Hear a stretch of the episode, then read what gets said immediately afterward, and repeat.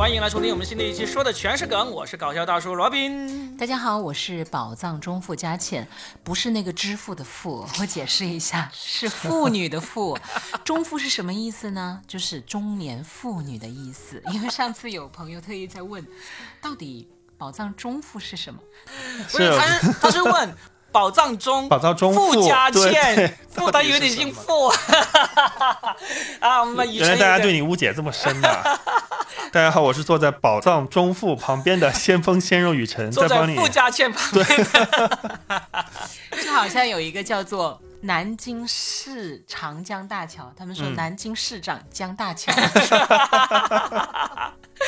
好了好了，我们就解释清楚了，我们这、嗯。我们的女主播叫做佳倩，对我不是富家倩，好啊，哎，这个事情呢，其实跟我们今天要聊的也有一点关系啊，就是我们有时候有一些误会或者一些误解啊，好像是越来越难，越解释越麻烦，或者说很容易就会引起大家站队、对立、对骂这种事情。我觉得若饼今天讲这个话题他好兴奋，为什么？因为关乎到你的这个行业。啊，其实对我们今天想要讲的，其实也跟那个脱口秀演员杨笠是有关的。嗯但是呢，其实我们最早最早并不打算是讲杨笠这个事情的。那我们把杨笠这件事情呢，放在节目的中段再说一说。好，在此之前，我们先把我们本来要做这期节目的一个同样类似性质的事情可以说一下，就是在那个豆瓣、豆瓣网那个就各种文艺青年啊，以及各种啊爱好读书、看电影、听音乐的人都很喜欢逛的一个网站，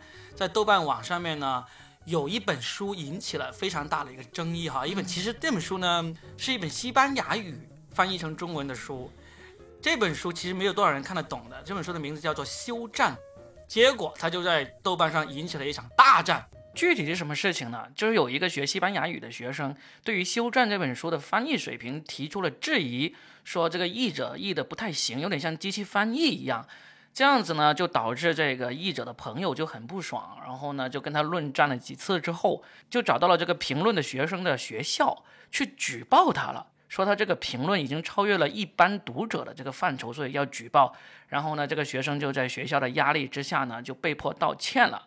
结果这个事情呢，就惹恼了其他的读者，其他的读者就涌入豆瓣，开始给这本书打差评。现在这本书呢，已经分数低的不能再低，然后呢，所有的相关评论都看不到了，只有一篇译者自己的这个介绍还放在上面。这个事情呢，就导致了这本其实本来影响力也不是太大的书，可能销量也不算太好，现在就导致了差评的这么厉害，就变成了一个引起了大家激烈讨论的这么一个事件。现在这本书，大家已经没有人讨论这本书好还是不好，翻译的对还是不对，大家都在开始站队。大家去打一星的时候都说我没有看过，正因为这件事情呢，我就要去打一星。这个事情现在就已经在豆瓣上有了一个名词，称之为豆瓣的一星运动。这不就是俗话说的话赶话吗？嗯，对对话赶话，然后呢，啊大家就火上来了，为了话赶话的时候，已经不是为了争论对错了。对，为了争吵而争吵，是啊，对就是一定要拼个你死我活，哎，对、嗯我也不能够不能输。，气势不能输，反正就要吵。对，反正就是最后已经忘了我们吵的是什么。对，已经不已经不在那个问题本质上了，为了吵而吵。我觉得这种吵啊，完现在其实都可以一句一句话可以解决。我吵的就是因为你意见跟我不一致，啊，对，所以我就要吵。我吵到最后呢，我吵不过你，或者说我吵不赢你，当然我也没有炒书。我的终极大招就是去举报。现在网上都是这一个招数。嗯，一开始可能真的是从很小很小一件事情开始，最终就走上了举报这个路路径。我之前我我我印象比较深刻是有那种，比如说你淘宝。你嗯给那个客服差评，比如说你收到一个东西真的不喜欢，给差评，他就会比如说给你发短信，给你打电话，嗯。问你能不能取消差评之类的，就严重到甚至可能还会威胁你啊之类的。嗯，嗯，我觉得这这个事儿我倒嗯。是比较中立的看，嗯。因为有一些是恶意的差评，对是那个竞争对手故意嗯去给他打差评的、那种就是我觉得就是就是另外一种套路了嘛。对对对但如果你是真的作为一个消费者，或者是像这个文中的这个学生，嗯他真的觉得这个翻的不好，嗯，那我确实有言论自由的权利啊，这是一个开放的网络平台。嗯对，嗯，所以我就觉得，你再怎么吵也好，一旦你吵了之后就用举报这个事情，就实在是太是惨了。但基本上现在无一例外，最终都会走向这个方向。哎，嗯你们有没有用过举报电话呀？没有用过，我这辈子还没举报过。我用，过，啊，真的啊。我用过是因为某一年我还在读书的时候，那个还时候就是我从浙呃不是从从那个广州回老家，那个流量套餐，移动流量套餐没有改过来，然后我就回回去之前改改好之后呢，那个流量不是他省那流量，当时还不是说统一的，你知道吗？就是我去了之后算漫游，然后我去回家之前我就已经说我打电话给客服说我要改掉那个套餐，我要回家了，然后结果回家之后第一天上网扣了我话费扣了两百多块钱。嗯然后呢，我就跟他说，我就我就先打客服电话，我说那个我把详详细详细情况跟他们解释了一遍。我说是因为我有提前打电话，而且就这种情况应该不止我一个人，因为就很多这种大学生过年回家嘛，异地的那个流量费本来就不一样。他开始说啊，我们这个没有办法处理，因为那个嗯你你就是用了。我说那我要投诉，嗯我就直接说那我投诉可以吗？然后我就投诉了，投诉之后呢，他就把我的意见记下来了，然后第二天就给我返了钱，还给我道了歉。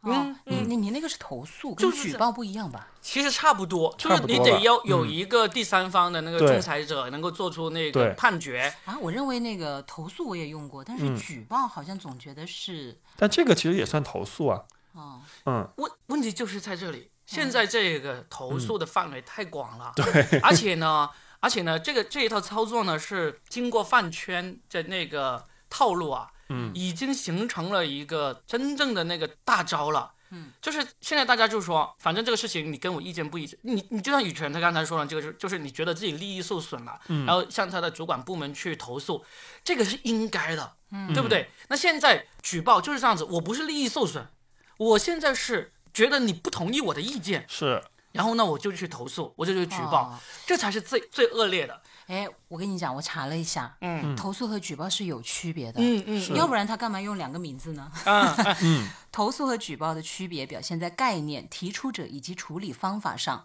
投诉多半指的是消费者与企业发生争议之后向有关部门反映，并请求协助的行为；提出者呢是消费者，处理方为调解。而举报是公民向相关部门反映违法行为，提出者多样，处理的方式为查处，这是是啊不一样，的。我们今天讨论的不就是投诉吗？不是说的是举举报报，你刚说的是举报吗？是举报不是，就是这本书的这个问题也是投诉啊。不是不是他是举报最后那些人嗯争论不休以后，有人就向学校举报了学校也不叫举报啊，学校怎么能叫举报呢？他就举报那个翻译，对但，是也不能，因为举报是违法行为才叫举报啊，这个怎么现在就是这样子啊就是成这个样。哦，现在饭圈的都是这样子，他们知道吗？就是说，例如说我我有一个偶像，你说了我的偶像不好，对不对？我跟你对骂几次之后呢，我就查到了你所在的工作单位所在的那个主管单位，那我就向这个相关的主管单位去举报。就是你投诉，你有啥好投诉？你投诉的话，你说，哎，他跟我意见不一致，这根本就不是投诉，对不对？那这种举报成立吗？成立。当然，在在这个案例里是成成立的啊，他因为告到学校了。我们为什么会说举报跟投诉还是有区别？就像杨丽，她不是被人举报吗？嗯，对啊上次她讲的那个事情，那肯定就不是说我投诉给那个吐槽大会，嗯啊，他这个说的不对，不是，他是投诉给应该是相关娱乐的节目的部门，意思就是这位创作者的内容，嗯可能违反了某某某某某谁的利益了，嗯，他所以他还是区别蛮大的。而且 所以我说你们有没有？我真没用过举报。而且举报这个事情，他们现在已经总结出了很大的规律啊。嗯他们就、就例有几条啊，他说，第一，举报的话，打电话是最有效的，嗯因为如果啊我要去那个单位，那个单位是有有留一个那个举报投哎，诉电话的话，个深圳你交警那个随手拍不就是举报吗？哎，对对那个他算举报是违法那个就是举报啊，啊对对对然后还。那就是比如比如若饼他作风不好，我不能说我投诉他作风不好，嗯我是举报他作风不好。啊，对的，那你去举报吧，我支持你，你支持我，我们俩实名举报，可以我。们举报佳倩，性骚扰你是不是？一个女性在一个密闭的小房间里面骚扰两个男性，两个男性引起，每周固定时间、固定场合。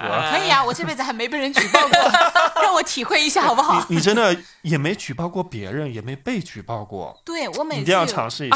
我们不要这么得意，说不定我们的听众听到这里就向喜马拉雅去去投诉举报我们了。我跟你说，我们还是好好的亲亲爱的们，请原谅我们，就是幼稚一班、二班、三班 三个同学这些不当言论。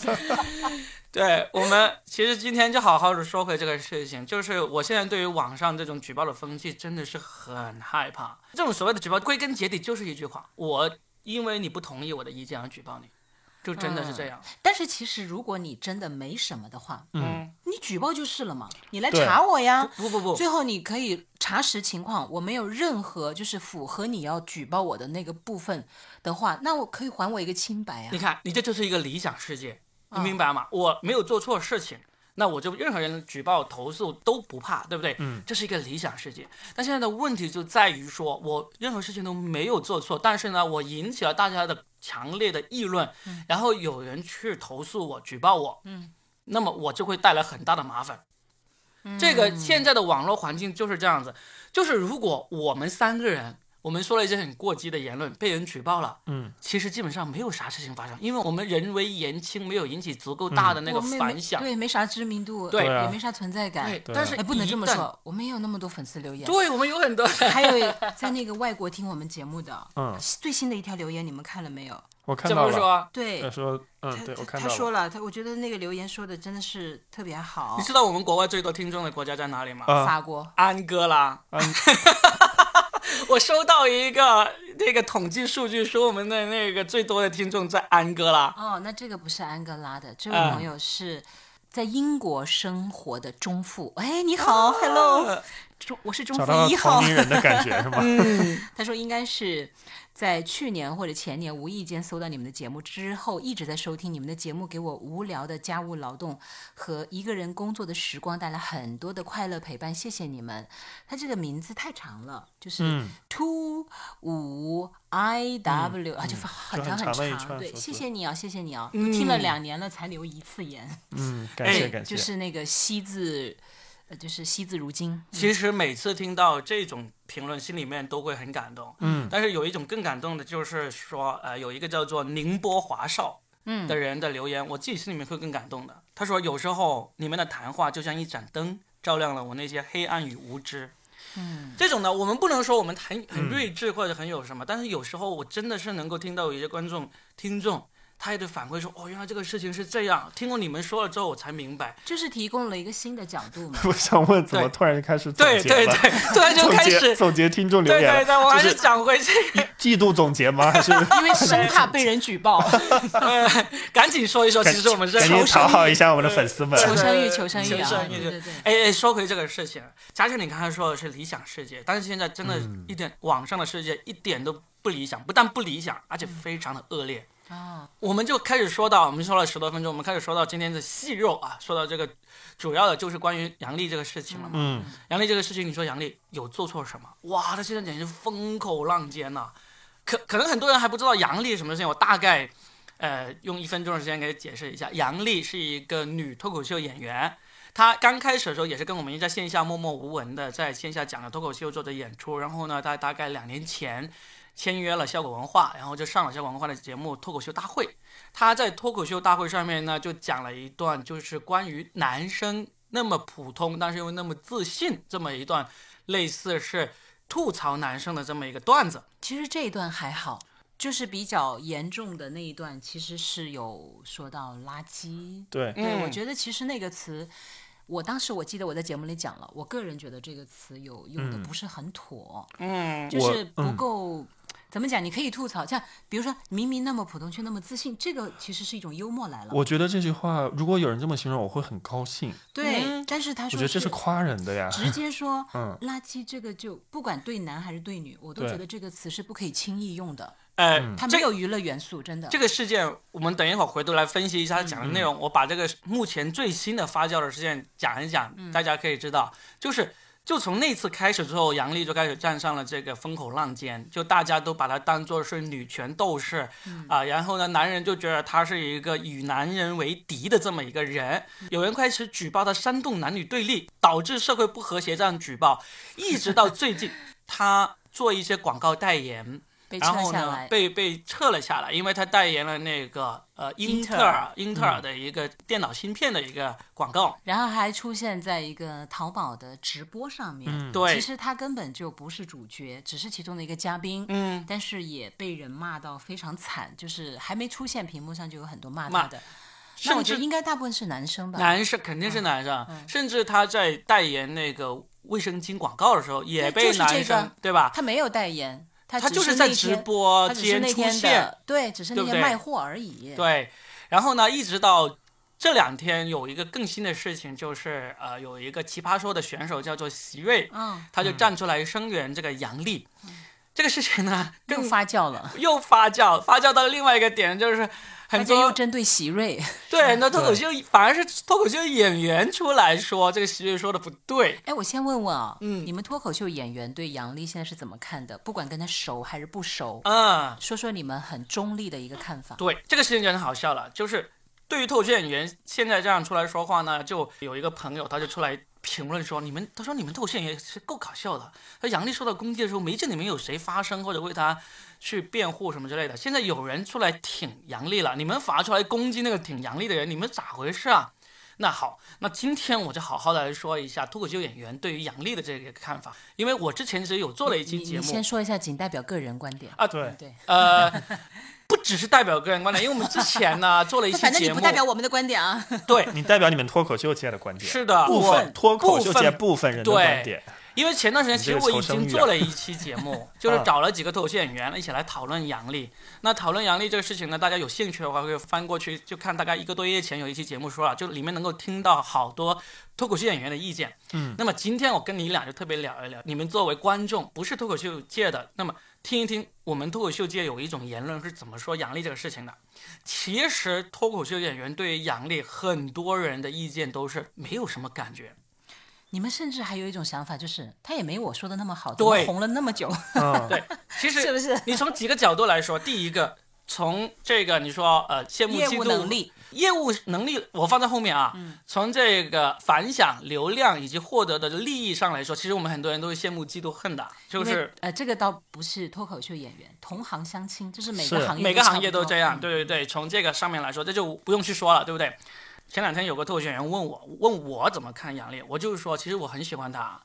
我因为我很早就认识他了，他在线下微时的时候就认识他了，他在线下的那个段子我也很喜欢。然后呢，他这次上了脱口秀大会上面讲的那些段子呢，在我看来就是一段脱口秀表演，一段水平在及格线以上的脱口秀表演。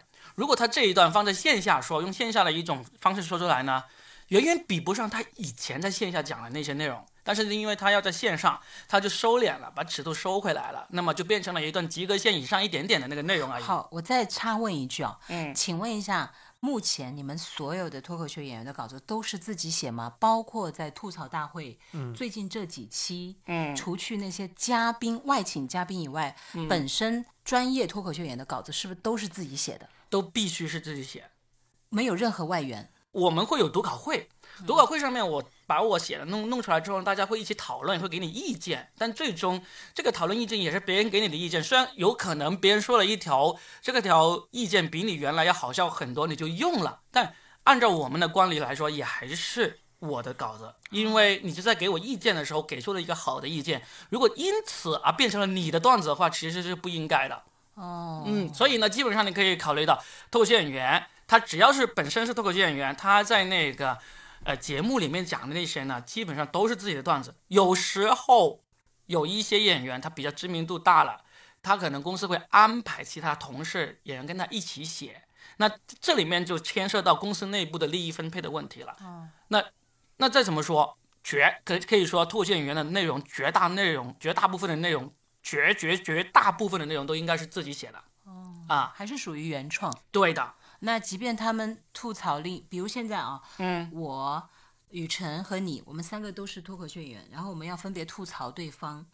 那这个吐槽的内容，对方是提前知道的吗？提前知道，都接受。都接受。如果有哦不，你不接受也得接受，就是说、那如果我不接受呢？不接受是不是这样子？因为因为现在你知道席瑞的里面，他有讲到了一个词，说脱口秀是是冒犯的艺术。向上的冒犯这，个就是然后我觉得这个“冒犯”这个词，因为它其实当然它我们不能这么断章取义，大家可以去看一下席瑞的那个发声啊，他是说，因为大家觉得有被杨笠冒犯到，所以他最后才延伸到说脱口秀表演就是冒犯的艺术。实际上他这么定义，你们肯定是不接受的，对不对？肯定不接受啊。但是我们也得去提取一点，就是里面一定会有被冒犯，因为脱口秀大部分还是确实是在吐槽对方嘛。对，是的，那比如我现在若比你要吐槽我一个点，都已经让我真的很生气了，难道我还不能提出我的反抗吗？例如说我们三个人嗯在一起吃饭，我吐槽你，你吐槽我，我们很有可能就吐槽完了就开始打架。嗯，这个就是正常人的交往，对不对？我就是私底下呀，对我们是是？就是我凭啥要接受你对我的吐槽呢？对不对？我们可能吵架打架都有可能，就是因为这是我们的一个私底下的一个讨论。嗯，那我不能接受你用这么强烈的语言来吐槽我，这是正常的。嗯，但是你要明白，脱口秀大会、吐槽大会，以及在那个脱口秀小剧场舞台上的那些讲那些东西，那都是表演，都是作品。所以，如果有人把这个节目里面的东西拿出来说，你这个表演是冒犯是怎么样的话，是人身攻击的话，你们是觉得太很不专业的一个评论。非常不专业的一个评论，就是说，就是说，对于脱口秀演员来说，我们是站到了舞台上，站到了节目里面，我们是获得一种叫做什么呢？叫做一种豁免权的。我站到这个舞台上，我不同意，我也不同意，我不接受。你你你还是算了，这个我觉得我 完全不同意。这个就谈这个嘛，这就这不行不行没，有这个就谈这个就很有意思嘛，就是说，嗯为什么杨笠受到攻击的时候，那么多脱口秀演员不站出来跟他说呢？是因为很正常。对，在我们看来，嗯我们看到了同行在节目里面表演了一段，就好像我们看到一个演员在舞台上表演了一个什么人物角色，人物，角色一样。我知道，在你们看来，这段没什么出挑的，对，对，嗯。甚至你们觉得还不如我的呢，怎么他就红了？嗯，我觉得有有一些人哈有这种观点，但是你知道，作为我们受众来讲，你刚才讲的这个豁免权，嗯。是会让我们有被冒犯了。是，而且我觉得不能说为了节目的效果，或者是你你对。只是为了节目段子什么的，你就会忽视掉人的感受。是，如果这个真的是我禁忌的且我会生气的，我会觉得被冒犯很生气很难过的，嗯那你就不应该拿在因为你刚才你明白吗？啊。当你被这个节目冒犯了，你就去抵制这个节目。现在杨笠是在那个脱口秀大会上讲了这段，冒犯到了很多人。嗯大家应该做的就是去抵制这个节目，不是去抵制杨笠这个人。杨笠这一段内容，他虽然是他自己写的，但是这个节目是允许播允出许他的。播出，允许他这样讲啊，的。你的意思就是找东家的麻烦。是的，那就都抵制啊，就是因为这个东西是杨笠写出来的，对为什么就是不能抵制他呢？这个我抵制这个节目且这个人，但是但是嗯你抵制了节目，你是抵制了这个人，对不对？你抵制这个人的做法就是不看他，不买他的东西，对不对对？但是他现在是抵制他的作用，就是举报他，不让他在这个公众领域发声，在这个公众领域去挣钱，在这个公众领域去表演。现在嗯抵制杨笠的人的目的，最终目的就希望杨笠在公众领域给消失消失。嗯，这个就是真的是太恶劣了，这个行为就是。但是你刚才，我可不可以补充一句话？因为你说，如果我们觉得你们的内容有冒犯到我们，是我们做出了不专业的点评。但是我说，那就烦请你们这些专业的演员，可不可以给出专业的表演？因为这个专业就意味着他还是有底线的，有尺度的。可是专业的表演往往面对受众并不是专业的受众啊。所以啊，他所以就应该是在用词上对这个表演者的专业要提出一点点的。但是他们觉得那样是专业的，就比如说杨笠哦那个，就是他们觉得，对专业的对他们觉得这个就是我们专业的水准，不是不是？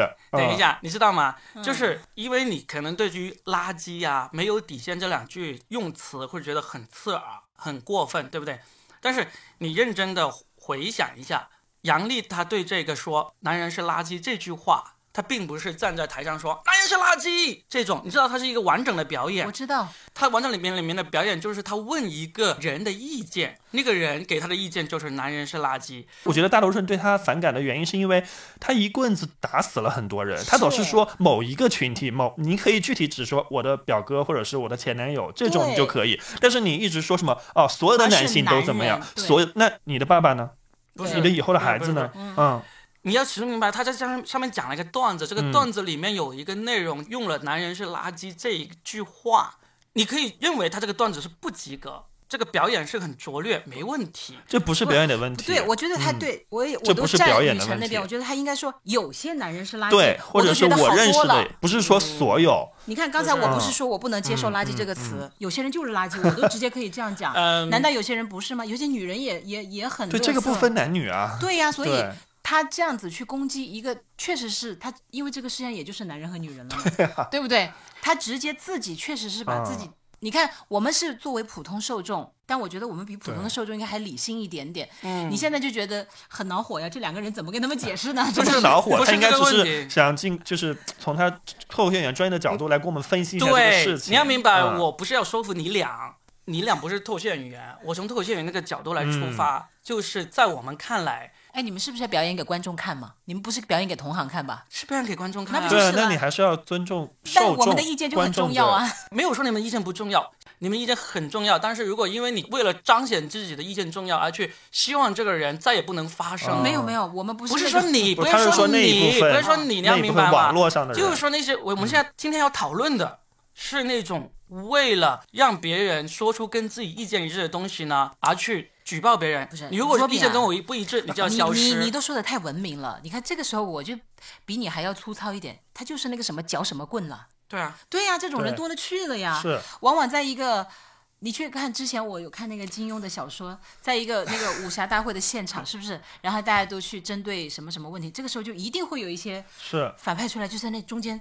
这边拱一下火，那边拱一下火，这就是传说当中的那种人啊！而且我觉得这不是脱口秀这，就比如说不是杨笠，他是你们这个行业的问题，是所有的网络环境的问题。对对就比如说像那个《乘风破浪姐姐》中，陈小云跟容祖儿有一段撕逼，对，很多人就会现在所有陈小云都，所有网络的网络上都在讨伐陈小云啊。所以现在我们今天要说的就是这个现象，就是说我一旦看到一个我被冒犯的内容，我不单只是希望这段冒犯我的内容消失，我是希望做出这个冒犯内容的人都消失。那怎么可能？现在 是为什么不可能？有人就已经被做到被消失。如果？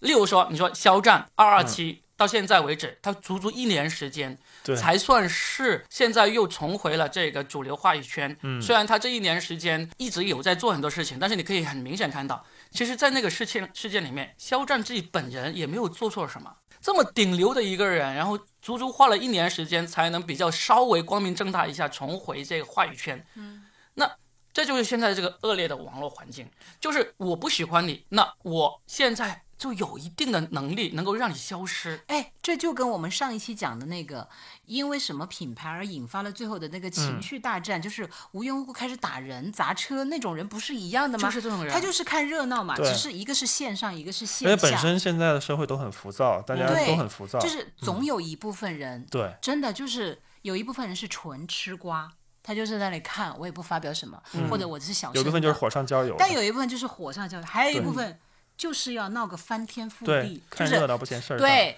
然后嗯就搅什么棍。然后呢，反正这种现象现在已经存在的了，我们其实也改变不了。我不是现在存在，是一直一直从古到今，从国内到国外都有，就人性就是这样子的。嗯啊，但是现在这个网络就让这些人就更容易的呈现出来了。因为信息沟通交流的渠道更广更多了呀，更及时啊。那这种人呢，其实我们就没有必要去讨论他了。对那今天我们就认真的说一下，就是关于杨笠这个事情，究竟我们嗯脱口演员是怎么看、怎么分析的。前两天就有个脱口秀演员就问我，问我喜不喜欢杨笠，我就说，我就刚才已经说了嘛，我就是说，嗯其实我跟他是认识的朋友，他那段表演的话，在我看来就是一段及格的表演，不牵涉到我喜不喜欢他这个问题。嗯，然后他就跟我说，他说有一个另一个脱口秀演员很不喜欢杨笠，我就说他不喜欢他杨笠的点是哪一点，我就说他是脱口秀演员，他就是因为杨笠讲了这个段子而不喜欢他嘛。然后他就说不是，他说他对于杨笠的那一段表演也没有什么大的意见，而是因为他看了杨笠后来去参加那种真人秀节目或者访谈节目，在那里面的观点他不喜欢。我说这就对了，他在那种访谈节目在里面说的是自己的观点，那么你不喜欢他那个观点，那这个是天经地义的，脱口秀大会，比如说你们脱口秀表演的时候，你们说的观点不是自己的观点吗不是自？己的观点，那是为了说观点，为了为了节目效为了果效果。对。一场表演，我知道那其实杨丽本人不是女权主义者吗？杨丽可能是一个不知道多么渴望爱情的一个小女孩儿，你知道吗？你还记不记得当时我说说了一段？嗯我说其实这么做是捧杀她，对呀、仿佛呢她现在站在了一个女权斗士的那个一个角色上。呃，然后越来越多的标签都往他身上贴，嗯他不得不继续把这个角色进行到底。但事实上，他本人是不是这样子的呢？因为公众需要一个这样的角色，是最后就全部赋予在某个人身上。他其实是有些人有假想敌，还有人有假想的爱嘛，嗯，或者假想的偶像啊。就就其实，在追溯，就像最早期就是论粉丝的疯狂程度以及心理扭曲，我们可以追溯到最早成龙结婚会导致粉丝自杀。自杀，哎嗯，，刘刘德华必须隐婚，嗯，然后疯狂的粉丝会怎样怎样，所以这个就像你所？说的嘛，从古早些至今，年他们的行为就没有举报这一说，或者不能在网上这么大肆的那个，但实际上心理原因是一样的，对不对？就是嗯，反正我就是。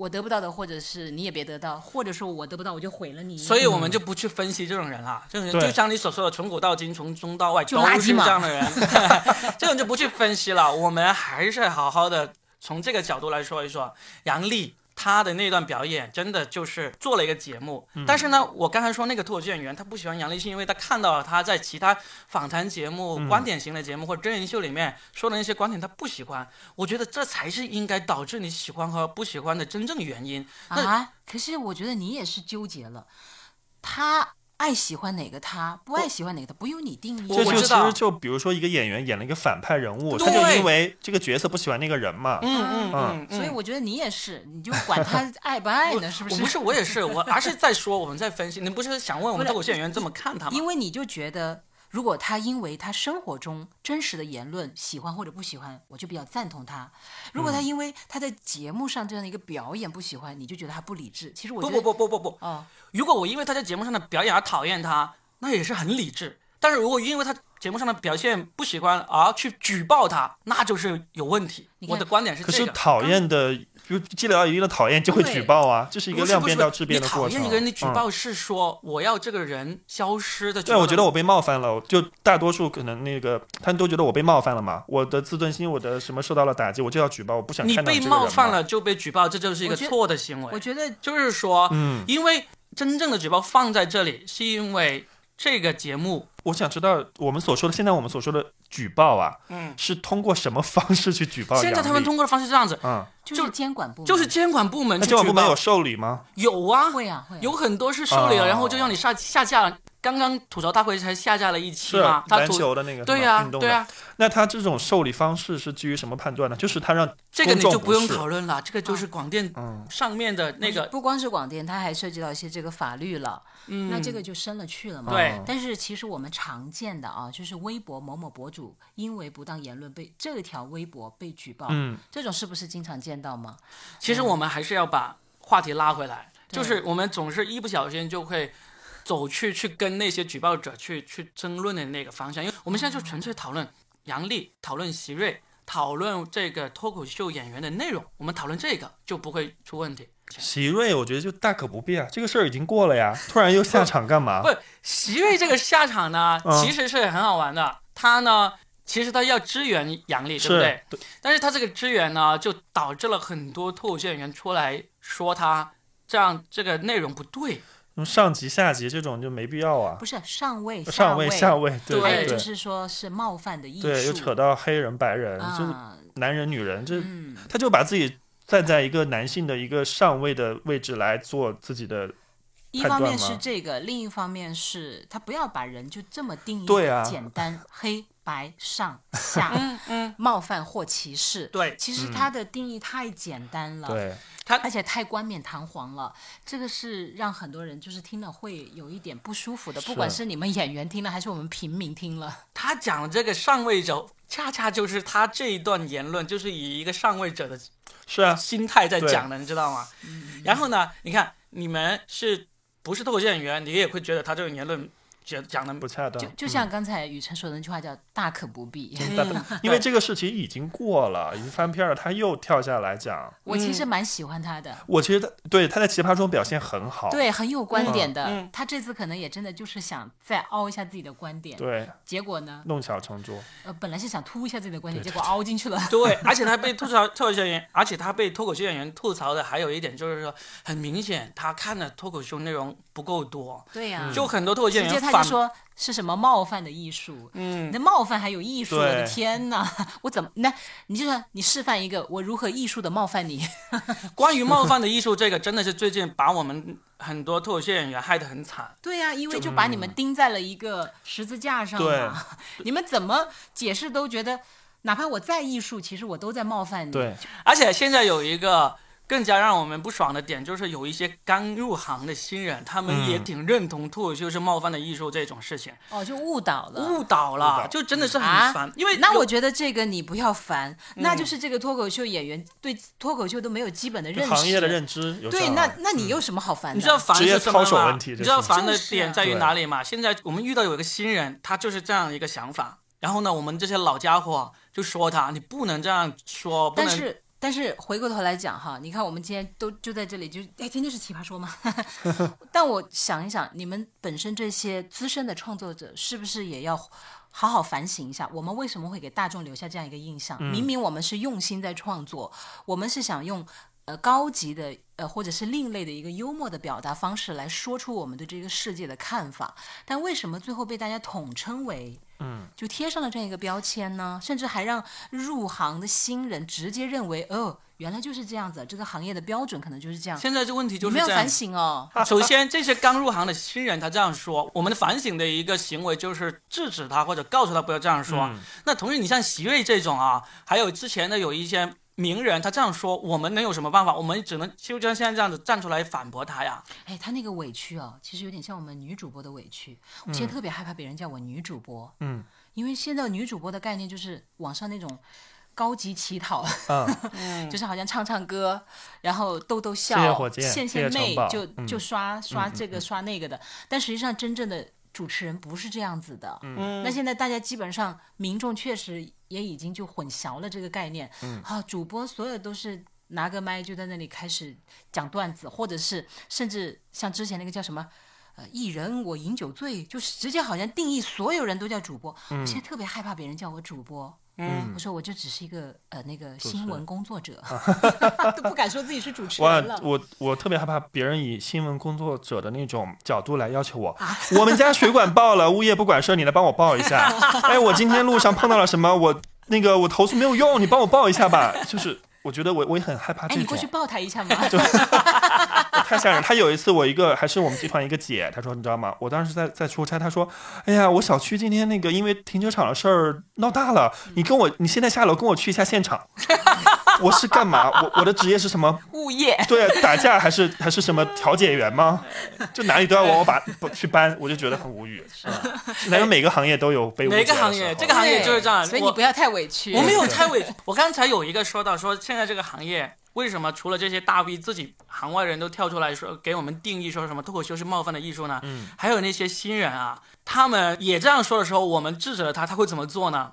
他会就觉得哇，你们这些老人不让我发声，不让我去讲我的那个意见，那怎么办？他就自己去建一个新的厂牌、新的俱乐部，然后呢，他自己在台上这样说。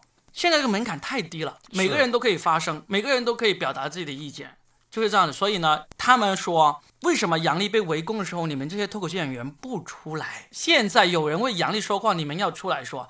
这个有两个原因，第一个，我们脱口秀演员就真的是一帮最不团结的人，我们不会因为别人不因为行业发声，有一个就是我们不会因为你帮我发声啊，首先我会可能会感激，但是我嗯发现你帮我发声的过程中哈，说的如果不是太对，我们就马上就会怼你，啊，这就是脱口秀演员一个很让人头疼的一个地方。嗯，脱口秀演员本身就是那地方特别特别让人，就是我对你好，你为什么就不知道呢？嗯，你为什么好心到怎么就是那个叫什么好心好心当当了驴肝肺呢？脱口秀演员就是这么一帮人，他一旦觉得你说的不是我想那么对的话，他就会想办法来反驳你、怼你，嗯甚至写段子来吐槽你。这个就是脱口秀演员，这是天性 大家再也不敢帮脱口秀演员讲话了。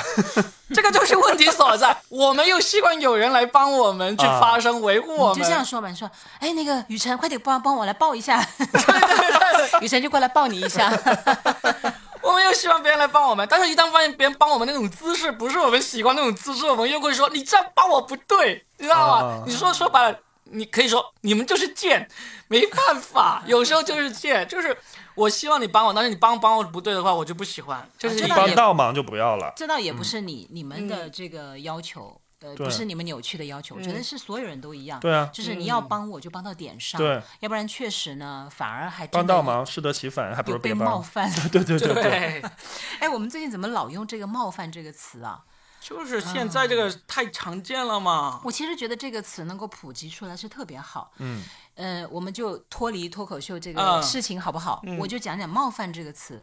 我确实觉得这个词能够被大家所认知是件好事情。嗯，它会提醒所有的人，当我们和别人相处的时候，就像我们边界感对边界感，嗯其实真的不要去太跨过那条线了。对啊不，要觉得你关心别人、打听别人的事情，以及你的那种道德绑架，真的就是好的，不是？有的时候真的是冒犯了他人的隐私，嗯以及会对别人造成一种很大的压力。是我们上一期不是讲了一整期关于这个边界感的问题？但是当时我们没有用“冒犯”这个词嘛，那你今天因为嗯通篇都在讲这个，对我觉得挺好啊，反而嗯让大家心里从此以后，哎，呃，好好问一下自己，我我这样去做有没有冒犯到别人？我觉得嗯有时候也给我们提了一个警醒吧。但是我觉得现在我们在自省，嗯其实都无济于事。哎，不不不，我们至少能影响一部分听听节目的听众嘛。那那些听不下去的，可能他觉得被冒犯，他就走了。但是如果有真心能够听到我们，也许不是很高明、很智慧，但是我们很真诚的，嗯他能够用这个眼光来看我们的这些听友，他就会感受到我们的这个真诚啊，对不对？他就我们还会觉得。是心存善意的人。那当然了，阿弥陀佛。我们就呃，我就说了嘛，我们不见得是最聪明的，但是我们是很认真的，嗯也是很真诚的。就即便有的时候我们的一些言论可能不是很恰当哈，嗯，但我们绝对没有这个坏心眼儿，也许就是脑子不够好，口条不够清晰。因为什么呢？因为凡，尔赛一个主持人说口条不够清晰，哎，很正常。你比如说上一期嗯我就讲了一个一线城市，哦后来有一位听友他说，其实我挺喜欢你的佳倩，但是你说一线城市的时候，我还是觉得有点不舒线城市有服。什么问题吗？对，当时其实我后来就啊，我说我在哪个地方说了这句话，回听了吗？我真的把没回听。整 期回听了一下。哪个位位置我？终于就是哦说，有一些那个民生类节目，讲讲到那一段的时候，哦我说可能一线城市比较少一点。嗯，我其实就是带了这一句，他就说：“佳倩，城市可以分一线、二线，但是人不可以分。”我当时真的觉得，我很想跟他我很想跟他道歉。我说：“哎，嗯不好意思，就是其实我真的也没有那方面的想法，我我就是很单纯的说了一个城市的概念，并没有定义人。但是我觉得能让他这么去想，就一定是我的表达也有一点问题，嗯要不然别人怎么会这么想呢？所以他有被冒犯，我是想跟他道歉的。我觉得你的表达没有什么问题，问题但是他被冒犯到这这是事实，你、嗯你愿意道歉是可以的。我愿意道歉。但是但嗯是我自己也有说，就我曾经做过一期节目，我里面就讲了农村的一些生活，嗯也会被人说觉得我我在鄙视农村啊什么之类的，这个真的是很挺难的。嗯就是你愿意向这个听听众道歉，我觉得这个是因为他提出的那个，是因为嗯他提出的那个理由，我觉得是对的。嗯就是他说城市可以分一二线，但人不可以分，这个观点我是非常认同的。嗯所以我觉得，那我下次表达的时候应该要更加准确一点点，不要给别人就是这样的误解。这是我对我自己作为一个主持人的一个要求。对自己太严格了。啊不不不不不，姑娘，这样子很累。我不累啊，我觉得挺好的。我我觉得这是要的。呃你看，其实很多时候有个词叫做“说者无心，听者有意”。嗯，你你就一定要明白，那既然我们在一个公众的平台上发生了，而且有那么多人信任我们，我觉得要对得起这份信任。其实我觉得这个就像席席位说的那个什么上位者、下位者，其实就有有这种观念在。就是我说，觉得被你这句话冒犯到的人是有这个观念在，在他心里面也有这哎种上位者。不要这样讲了，好不好？不是，我觉得就是觉得，就，因为这个一线城市被冒犯的不止肯定不止在你这儿被冒犯过，哦所以他肯定在其他方面也被也被冒犯过。嗯那至于这个说法恰不恰当、合不合适，你只要觉得不合适，有也就是想跟听众道歉就 OK。我我也想解但释一下，是他在合理，他他的这个词，你的用词是否合理，这是另外一说。对啊，对，因为这个词我在我看来啊，我从事的行业在看来，我觉得没有任何问题。你说城市可以分一线、二线，人不能分一线二线，人为什么不能分？那么多你住在一线城市，就是一线城市的人。每年那么多人想往一线城市挤的，对，你住在二线城市就是是二线城市的，人。我们我们我们要强调的点是不是说一线城市一线城市的人就是高人一等？对，这但是问题一线城市一线城市居民这是客观存在的呀。啊，对，我觉得那个人的心里面，哎，你们补充的特别好，真的特别好，两位菩萨啊！对，所以我觉得这个就是哎我其实想表达的是这个，就对对所以我就觉得我的素质还不够嘛。就是我想表达的，其实就是，哎，雨辰说对了，对啊，就是一线城市、二线城市，它确实是有定义的。对。但是人确实是没有这个定义，不是说，哎，你这句话说的好，不是说一线城市的人就一定高人一等，对啊，二线城市的人就一定很多二三线还心疼我们房价高、压力大、升学难、就是教育差，而且很多对不对？有一些城市的人，他他其实智慧是很厉害的。对啊对就很多可能我也想二三线表达的就是这个意思过得很舒适的，比我们过得幸福只是高多了。是，对就有一二线城市的人，但是没有一二线的人，应该是这样子。对，所以其实我的意思就是，他讲的这个理由，我也是支持的。是对我其实是想解释一下。那如果有，我觉得我这个道歉也是很真诚的，就是嗯我为我自己的这种不够专业，我还是要检讨我自己。我觉得不是不够专业，就可能之前没有碰到过这种情况，那我们碰到之后，以后尽量避免掉。对对对。但是你说这个正确与否呢，那就是另当别论。哦嗯，在我看来，你们都太自信了。嗯，哎，因为我们 作为。新闻工作者，他的受众是哎，这就是是我们和你这种自媒体对我都人对啊，所以你觉得子跟你们正规军的节目效果就行了？对，但是我们就还是怎么讲呢？呃因为平常这是个规范是不一样的。明白，对对对明白。嗯但我觉得，我想对那位听众说，就是其实每个人都有每个人的生活，不管你生活在几线城市，嗯，不管你你的城市怎么样，你只你既然选择在那个城市生活生存，那你必定是热爱那个城市的，所以对就就不要太在意别人说什么几线几线这个东西。对，只要你热爱这个城市，它在你心中就是一线。对哎呀，说的好，没错，就是太。棒了，嗯完美的一个结尾。完美的结尾，好吧嗯？我们今天这一期呢就聊到这儿，提前祝大家清明节快快乐，乐，好像不太合适啊。小假期快乐，对假期愉快嗯好，哎，祝大家也开开心心的啊，开心快乐最重要。好下期拜见。拜拜拜。